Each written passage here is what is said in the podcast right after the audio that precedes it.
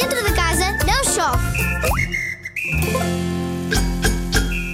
No carnaval há sempre alguém que se veste de pirata. Para este jogo precisas dos teus amigos todos e de uma moeda. Sentem-se todos numa roda e escolham o pirata. Pode ser o que estiver mascarado de pirata. Sim, escolham também uma pessoa para se sentar no meio da roda.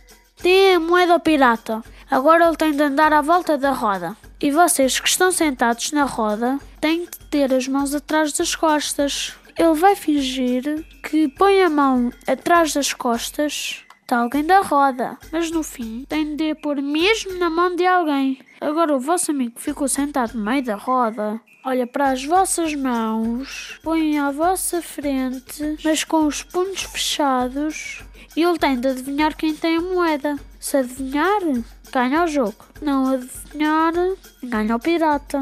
Continuem a jogar até toda a gente ter sido pirata ou de se terem sentado no meio da roda. Bom carnaval!